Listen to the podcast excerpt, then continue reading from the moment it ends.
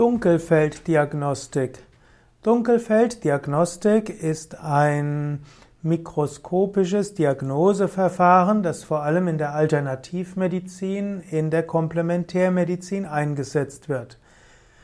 Die, bei die Dunkelfelddiagnostik wird insbesondere verwendet für Blut.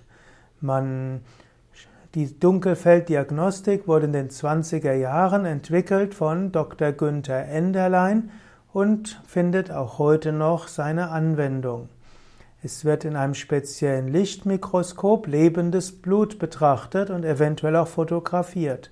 Dazu muss dem Patienten etwas Blut entnommen werden vom Finger oder Ohrläppchen und dann wird direkt das Blut unter dem Dunkelfeldmikroskop angeschaut. Und darunter kann man dann zum einen erkennen, ob dort irgendwelche Mikroorganismen sind und man kann sehen auch, ob irgendwelche Krankheiten sichtbar sind im Blut. Dunkelfelddiagnostik, also eine Form der Blutanalyse, die von der akademischen Medizin, von der Schulmedizin nicht verwendet wird. Und in der Dunkelfelddiagnostik kann man also manches erkennen, das durch andere Mittel nicht ganz so einfach erkennbar ist.